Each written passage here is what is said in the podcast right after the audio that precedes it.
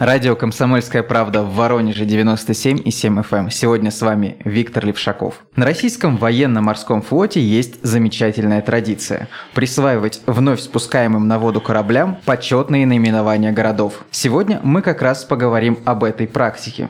У нас в гостях Сергей Гаврилов, депутат Государственной Думы от нашего региона, председатель Комитета по развитию гражданского общества вопросам общественных и религиозных объединений. Сергей Анатольевич, здравствуйте. Добрый день, здравствуйте, дорогие друзья. Так также э, в нашей беседе принимает участие Николай Сапелкин, общественный деятель и историк. Здравствуйте. Давайте и начнем с того, как появилась идея присвоить кораблям военно-морского флота имена городов Воронежской области. Но я должен сказать, что такая традиция существовала и в прошлом. Это и Воронеж, и Борисоглебск. Но проблема, на мой взгляд, не частных наименований. А вопрос лежит во многом в плоскости отношения нас к нашей русской истории, к пониманию патриотизма не только как музейному понятию, не только как понятию, которое используется в случаях, когда нашей власти нужно зажать пояса или там повысить налоги, и объяснить э, проблемы внешними угрозами, а в том, что для нас патриотизм должен быть органичным, естественным чувством, чувством, связанным с памятью поколений, в том числе с нашей уникальной военной историей. Я несколько сталкивался в Москве с тем, что наши многие руководители, в том числе политические, не воспринимают Воронеж как крупнейший исторический центр, как город, с которым связана во многом русская политическая и военная история, которая во многом основывалась на защите наших общих национальных интересов. Говорят так, что вот есть историческая Русь, Рязань, Новгород, Москва, в конце концов, а тут вот где-то на окраине Дикого поля, значит, недавно отстроились. И вот, конечно, очень важно, что сейчас в приграничье существует такой центр, конечно, научный, конечно, промышленный, конечно, даже сельскохозяйственный, но тем не менее. И однажды в этой связи мы как-то сидели с Николаем Сергеевичем Сапелкиным и обсуждали историю, вспоминали вспоминали историю, военную историю России, Великой Отечественную историю флота и вспомнили про уникальный город в русской истории, хотел бы сказать, всемирной истории, город Павловск. Город Павловск, город Богучар, город Острогожск. Города, которые, может быть, сейчас по конъюнктурным позициям забыты, в том числе многими политическими пропагандистами, но которые связаны с победами, с трагедиями, с драмами, и которые являются во многом теми вехами, на которых основано вообще понятие суверенитета, современного суверенитета независимости, целостности и будущего России. И в этой связи мы подумали о том, что было бы правильно, чтобы традиция присваивать кораблям, спускаемым прежде всего кораблям, имена городов, по сути дела, городов-героев, была восстановлена. Я напомню, что на русском флоте исторически, и на советском, в советском военном флоте исторически очень ценились имена собственные, не номерные корабли. И если вы посмотрите историю, то на равнине стоят имена крупнейших флотоводцев и имена кораблей. И, э, на наш взгляд, город Павловск – по сути дела, город воинской, трудовой славы, достоин того, чтобы память о нем сохранялась в том числе не только в военной истории, но и в современной политической жизни. Так случилось, что мне часто приходится бывать в Сирии, и встречаться и с руководством нашего контингента миротворческого, и с руководством базы, и с политическим руководством стороны, с президентом Башаром Асадом. И мы всегда отмечали уникальную способность нашего флота, который, несмотря на тяжелые 90-е годы, когда он стоял, по сути дела, без движения, смог возродиться и эффективно участвовать в борьбе с террористами. Мировой резонанс вызвало, конечно, участие наших кораблей, прежде всего малых ракетных кораблей, которые калибрами, по сути, это новым высокотехнологичным оружием, которое будет, очевидно, развиваться у нас не только как средство морского, но и, очевидно, в будущем наземного базирования, успешно поражали вражеские цели, террористические цели на территории Сирии. Было много дискуссий, и сейчас все больше военной мысли склоняется к тому, что именно такого типа корабли являются основой обороноспособности не только на береговой зоне, экономической зоне, но и вооруженные калибрами, ракетным вооружением представляют серьезную угрозу для крупных авианосных стратегических группировок противника. Напомню, что эти корабли вооружены не только артиллерийским зенитным вооружением, но и ракетным. И в этой связи у нас состоялся серьезный разговор с министром обороны Сергеем Кужуевичем Шойгу. Потом мы вместе с генералом Шамановым встретились с руководством Министерства обороны, обратились к руководству Министерства обороны с тем, чтобы восстановить в отношении Воронежской области вот эту уникальную традицию присвоения имен таких городов, как Павловск, я надеюсь, впоследствии Богучар, Острогожск. И что особенно важно, мне приятно, что э, Министерство обороны, ну, может быть, к сожалению, другие министерства наши, особенно экономические, которые демонстрируют либеральный курс, не поддерживают такую традицию, все-таки вспоминать память наших великих святых. Потому что совершенно очевидно, на наш взгляд, что именно благодаря молитвенному подвигу святого Митрофана Воронежского, его вразумлению метущегося императора Петра I, мы смогли создать Мы – это все наши предки, и мы сегодня, вспоминая о них, тот уникальный, как сейчас бы сказали, кластер на Воронежской земле и в Павловске, и в Воронеже, где были и военные заводы, и суконные, и железоделательные заводы, были учебные, учебные учреждения, которые готовили мичманов. Здесь готовился первый устав флота. И, по сути дела, здесь формировалась э, будущая наша оборонная, в том числе морская стратегия. И благодаря святому Митрофану мы смогли создать здесь флот, трудами наших флотоводцев и э, моряков выйти в Азов, войти в Черное море, создать Черноморский флот, а потом выйти на океанские просторы. И то, что сейчас мы отмечаем пятилетие возвращения Севастополя в Россию, то, что мы отмечаем сейчас победы, успехи нашего флота в Восточном Средиземноморье и усиление нашей вооруженной группировки на Дальнем Востоке, это во многом следствие позостания тех основ, тех зерен, которые были заложены в конце 17 века здесь, на Воронежской земле, в том числе в Павловске, созданием флота. Поэтому, на наш взгляд, это не просто история, это крайне злободневно и очень политически важно именно сегодня, чтобы у нас на флоте появился такой корабль, современный ракетный корабль, немалым водоизмещением, по нашим оценкам, около тысячи тонн, который был, у у него мог бы нести современное вооружение, которое представляло бы угрозу для наших противников на всех рубежах, в том числе океанских просторах.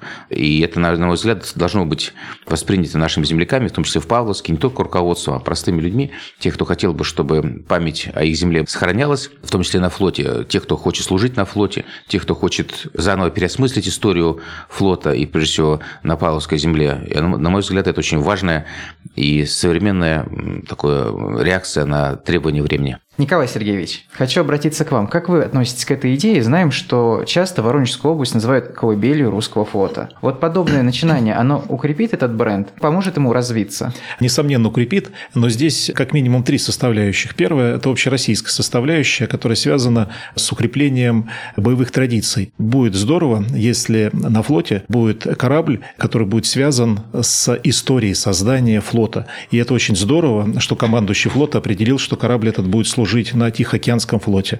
Для Черноморского флота это было слишком очевидно. И так Азово-Донецкая флотилия, которая была создана в городе Павловске в 60-е годы XVIII века, фактически послужила основой для формирования Черноморского флота. Таким образом, нынешнее поколение моряков будет неразрывно связано с нашим историческим морским прошлым. Второй аспект региональный, он связан как раз в том числе и с маркетингом территорий. Воронеж, честно говоря, немного забыт как родина военно-морского флота, а мы трижды, что называется, вносили самую важную лепту в создание русского военно-морского флота. Первые морские традиции у нас появились еще с 1614 года, когда по государственному заказу в Воронеже стали создавать суда речного и морского класса для донских казаков.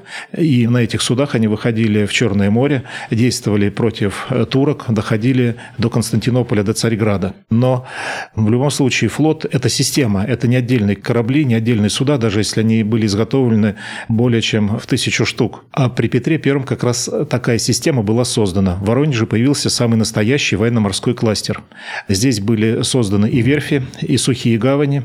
Здесь был учтен весь строевой лес. Здесь были открыты железные руды, ну, недалеко от Воронежа к северу, близ нынешнего нынешнего города Липецка. Здесь была создана навигатская школа для подготовки морских специалистов. Э, здесь были открыты суконные, канатные и текстильные предприятия. Таким образом, появилась возможность создать флот как систему, но для флота еще очень важно иметь уставы. И наказ по галерам был также подготовлен и подписан здесь, в Воронеже. И первые воинские морские традиции также заложились на нашей земле, поскольку был принят флаг, который существует на флоте и до ныне, флаг. И впервые в 1696 году был произведен артиллерийский салют в честь победы, в честь взятия Азова.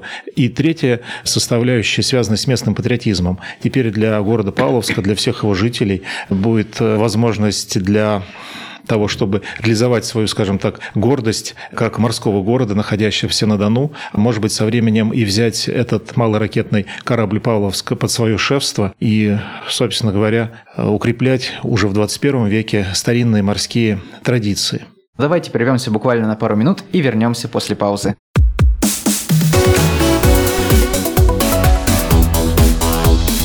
Тема дня.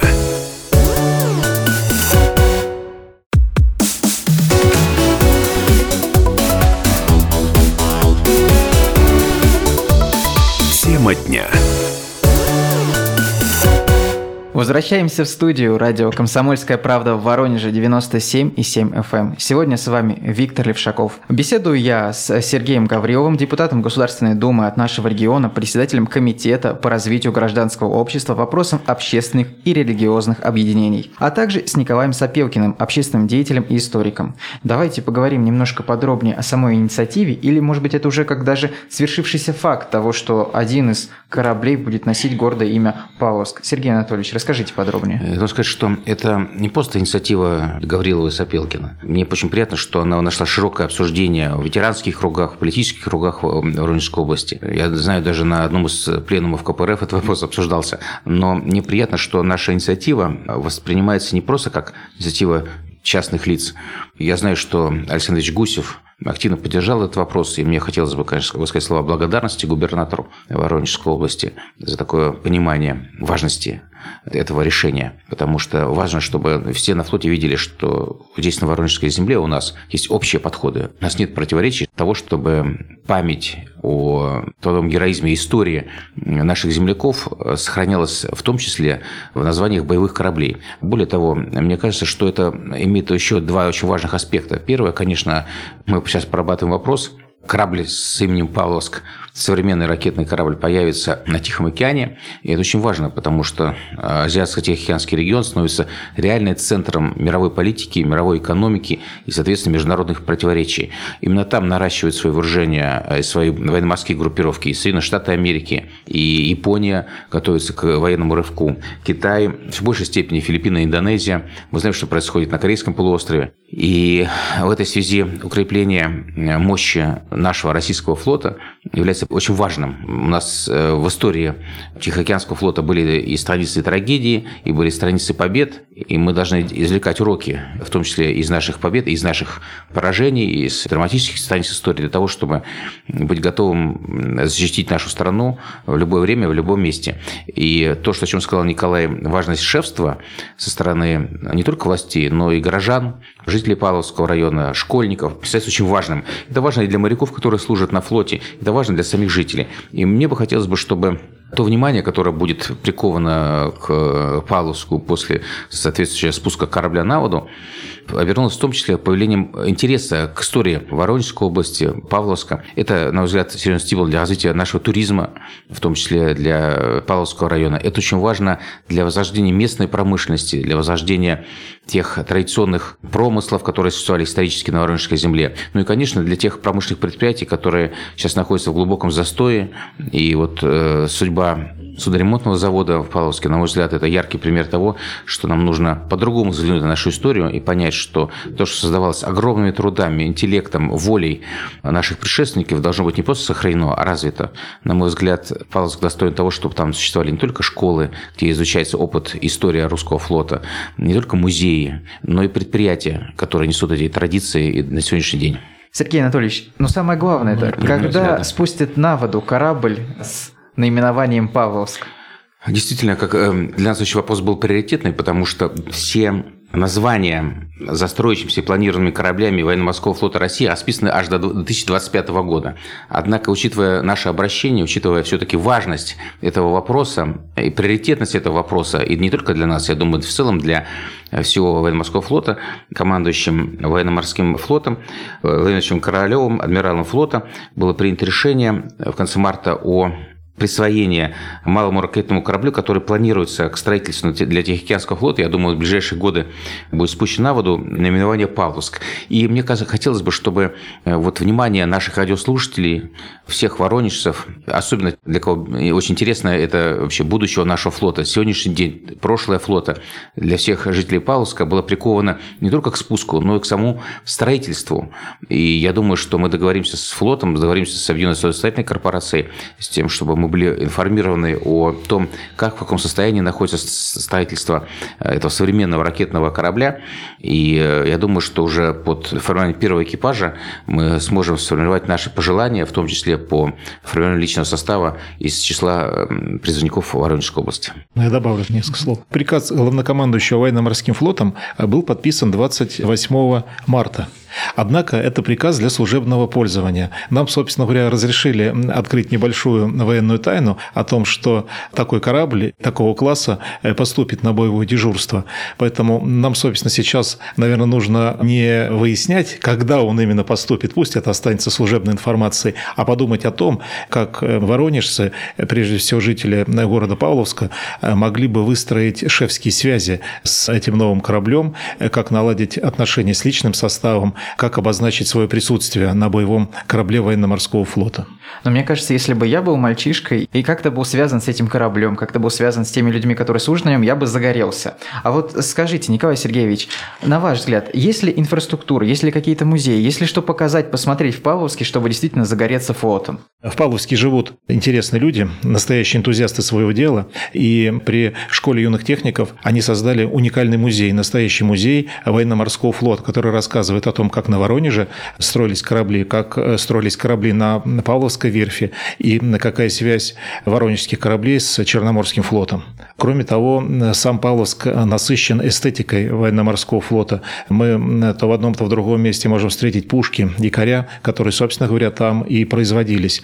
У Павловска два этапа строительства флота. Первый этап Петровский, ну и создание самого города Павловска по велениям императора Петра, а второй уже Екатерининский, когда После обострения взаимоотношений с Турцией было принято решение построить Азово-Донскую флотилию в городе Павловске. Она была создана, создана под командованием адмирала Синявина. Именно в этой флотилии начинал службу будущий великий флотоводец и Святой Русской Православной Церкви Федор Ушаков. Эта флотилия решила все поставленные боевые задачи. Россия вышла в Черноморский бассейн. Россия вернула Крым, и Россия, благодаря действиям Азово-Черноморской флотилии, основала город Севастополь, будущую базу Черноморского флота. Поэтому в Павловске мы можем на отдельных зданиях встретить мемориальные знаки о том, что здесь жил и работал адмирал Синявин, что здесь начинал службу адмирал Ушаков. То есть Павловск будет в этом отношении очень интересен для туристов. А если появится еще какой-то знак Стелла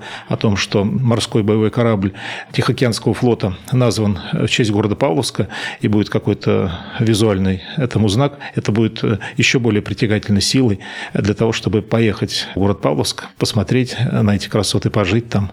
Да, это, Паша, удивительно красивый, тихий, душевный город. И я думаю, что не только там э, власти, депутаты, школьные учителя, но и все ребята, как вы говорите правильно, сгорелись этой идеей. И я даже думаю, что сейчас любой мальчишка в Павловске может связать свою личную жизнь с историей созданием великого, могучего, я надеюсь, непобедимого российского флота, с непосредственно судьбу, историю Павловска родного, с созданием Черноморского флота, Севастополя, с историей наших побед, не только побед в Великой Отечественной войне или там в войнах 18 столетия, но и непосредственных, недавно, до сих пор еще происходящих сражениях на Ближнем Востоке, на сирийской земле. И я думаю, что вот тот пример, когда история является не просто актуальной, но является на сегодняшний день, может быть, более реальным полем для жизни, для столкновений, для политических баталий, чем многие так называемые факты псевдореальности. Сергей Анатольевич, в окончании нашей беседы хотел задать еще один вопрос. Вами предложены были также варианты Острогожской Богучар. Вот хотелось бы узнать, насколько реально, что также появятся такие корабли? Вы знаете, для нас очень важно, вот мы тоже, когда вносили эту инициативу, для нас был важен и Острогожск, не только благодаря истории, связанной с э, острогожскими казаками, засечной чертой, с участием в Крымской войне, но и, конечно, во многом с э, нашим победоносным контрнаступлением в ходе Острогожско-Сашанской операции. Богучар тоже, безусловно. Богучар очень близок к нашим, в том числе многим руководителям нашей современной российской армии, благодаря тому, что там базировалась дивизия танков, танковая, сейчас бригада. Многие помнят и знают Богучар. Мы вспоминали про, еще раз напомню, про увековечение памяти святого Митрофана как вдохновителя создания русского флота. И э, мне приятно, что в ответе главнокомандующего военно-морским флотом России было указано, что наши предложения, которые мы вспоминали вот вместе с губернатором, с Николаем Сергеевичем, упомянуто, что наши предложения будут учтены в ходе дальнейшей программы создания строительства новых современных судов для наших флотов, как э, Северного флота, Тихоокеанского, Черноморского. Это очень важно, потому что история должна продолжаться, история многообразна, и, безусловно, человеку призвано не обязательно даже в Павловске или Воронежской области служить на боевом корабле с таким славным названием, как Павловск, например, святой Митрофан, это, безусловно, гордость, и это все-таки э, во многом серьезный моральный стимул для того, чтобы учиться, учиться и проявлять э, боготовность в любых обстоятельствах. А я думаю, что эта инициатива также послужит для того, чтобы жители Пауска, жители Воронежской области внимательно относились к своей истории и побольше узнавали о родном крае. Спасибо за внимание. До новых встреч. Спасибо.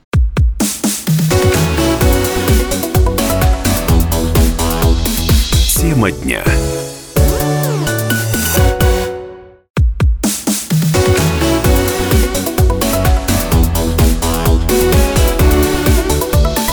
Тема дня. Возвращаемся в студию радио «Комсомольская правда» в Воронеже. С вами Виктор Левшаков и Анна Гребенкина. Анна, а знаешь ли ты, что будет 19 апреля? Конечно, Витя, в городе у нас пройдет Библио ночь. Да, этот праздник не только время покупать книги, хотя мы вам советуем найти любимое произведение и, наконец, приобрести его, или приобрести еще что-то и почитать, но и можно сходить в библиотеку и получить там незабываемые эмоции. Например, в библиотеке имени Платонова работники приготовили интересный химический опыт, такой целый эксперимент на весь день. Начнется, правда, он в 8 часов, неким химическим шоу. Гостям предложат погрузиться в сон, да не простой, а Менделеевский, где все зыбко, нереально и созидательно. В общем, все будет клубиться, искриться.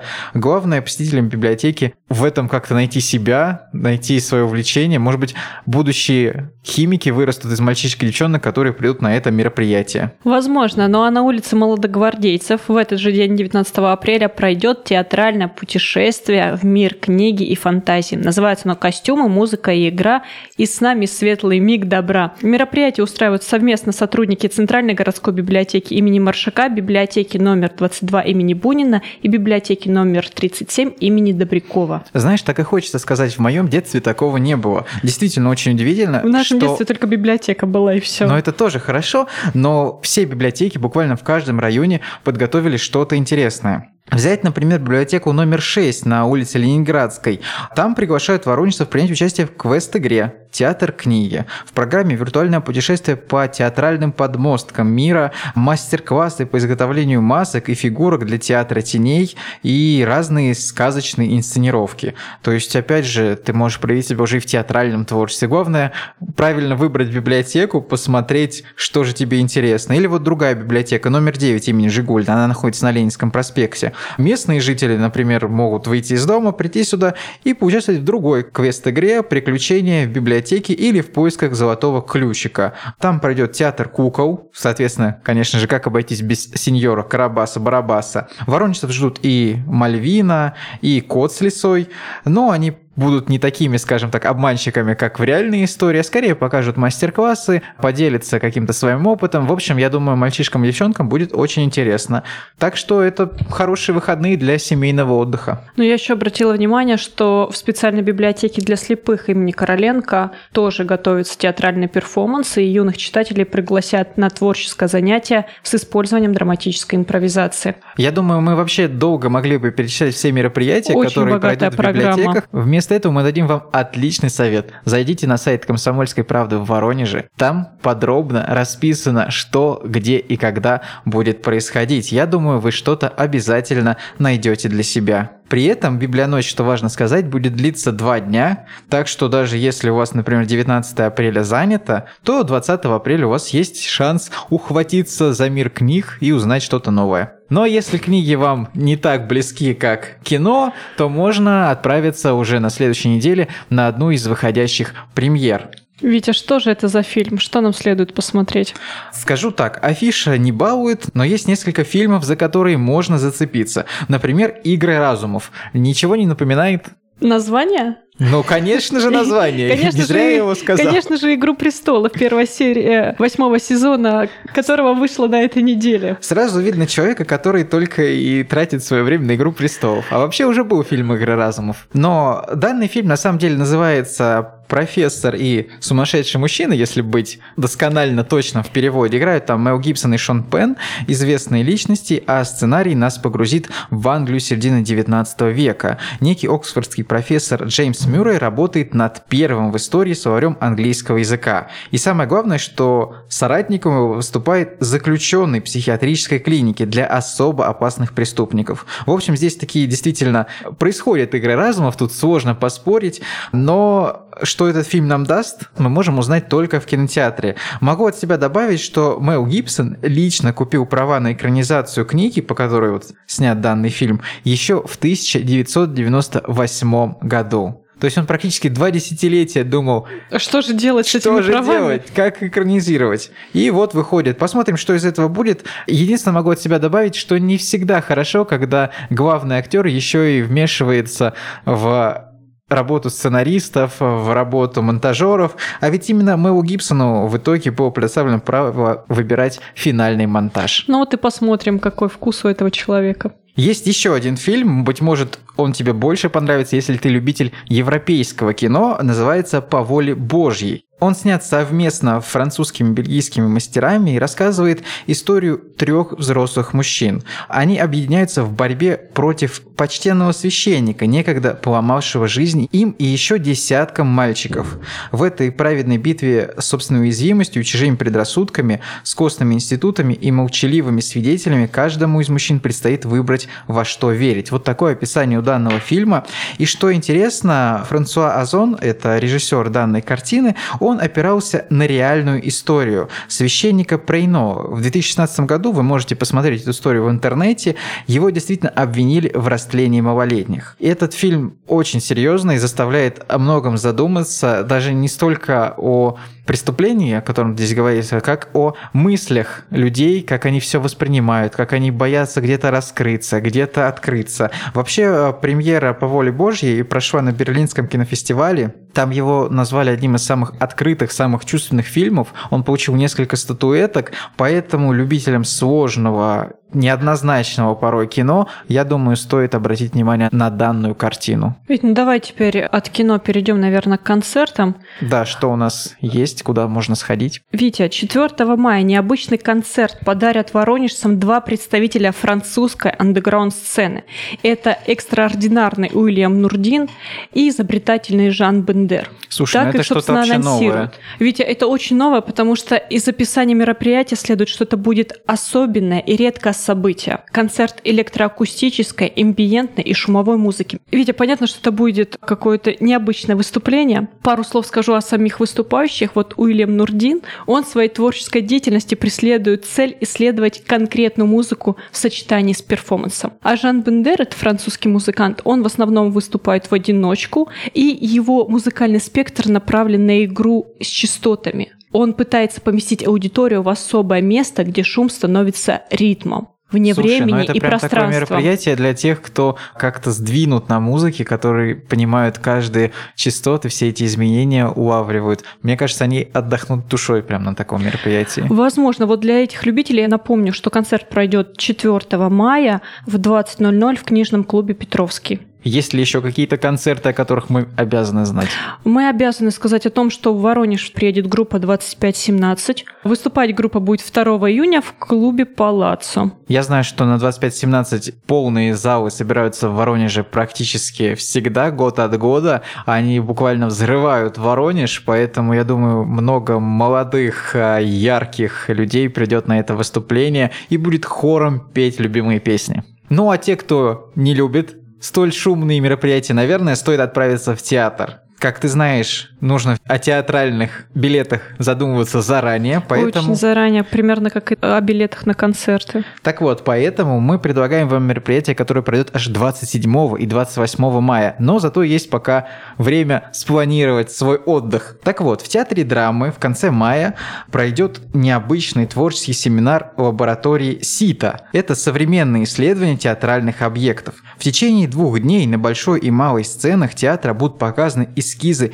пяти спектаклей, по произведениям современных драматургов в постановке молодых, но уже известных режиссеров. Ань, я знаю, что ты часто бываешь в театре, а вообще как тебе такой формат? Ведь ну, я думаю, что такое событие порадует поклонников современного театра искусств, потому что это будет достаточно масштабным зрелищем. Действительно, за последние годы читки пьесы, показы эскизов спектаклей стали для воронежского зрителя ну чем-то обыденным. Это уже не вызывает такой резонанс. В данном случае нам покажут спектакли с крайне необычными названиями, что стоит одно только пушечное мясо или лайк, лайк, лайк. Судя по всему, действительно, режиссеры будут играть на крайне современных темах, поэтому нужно как-то подготовить себя, потому что Да, я ну- знаю люди, которые привыкли к классике и сразу же так врываются в современный театр, они не всегда воспринимают его. Витя, ну а на этих выходных, вот уже завтра, 20 апреля, в 3 часа дня в кинотеатре «Спартак» пройдет музей в кино «Сальвадор Дали в поисках бессмертия». Это будет такое путешествие в жизнь, искусство и историю любви художника и его музы. Начинается это путешествие еще в 1929 году, когда Сальвадор Дали присоединяется к движению сюрреалистов и заканчивается смертью художника в 1989 году. Дает возможность этот фильм послушать интервью художника и увидеть эксклюзивные кадры, которые ранее никогда не демонстрировались. В общем, интересно, на мой взгляд, картина, стоит ее посмотреть. Если же вы любите выслушать именно человека-автора, то 20 апреля, опять же, в Воронеже пройдет творческая встреча с писателем-публицистом Николаем Стариковым. Он автор многочисленных бестселлеров, в которых объясняются причины событий прошлого и настоящего, механизмы геополитической борьбы и причины кризисов, происходящих в нашей стране и в мире. То есть, если вы постоянно листаете новостную ленту, задумываетесь о том, почему же все так, может быть, у него вы как раз узнаете ответы на свои вопросы. Ведь, ну давай в завершение скажем, что также в Воронеже на этих выходных пройдет первый фестиваль для школьников и студентов Дизайн Фест, и масштабный форум посвятят детскому творчеству в области архитектуры и всех видов дизайна. Таким образом, организаторы хотят помочь школьникам и начинающим дизайнерам с выбором, собственно, профессии, развить свой творческий потенциал и направить как-то идеи на что-то полезное. Вход свободный. На этом мы прощаемся с вами. Спасибо за внимание. Надеюсь, вы нашли что-то, что подойдет именно вам.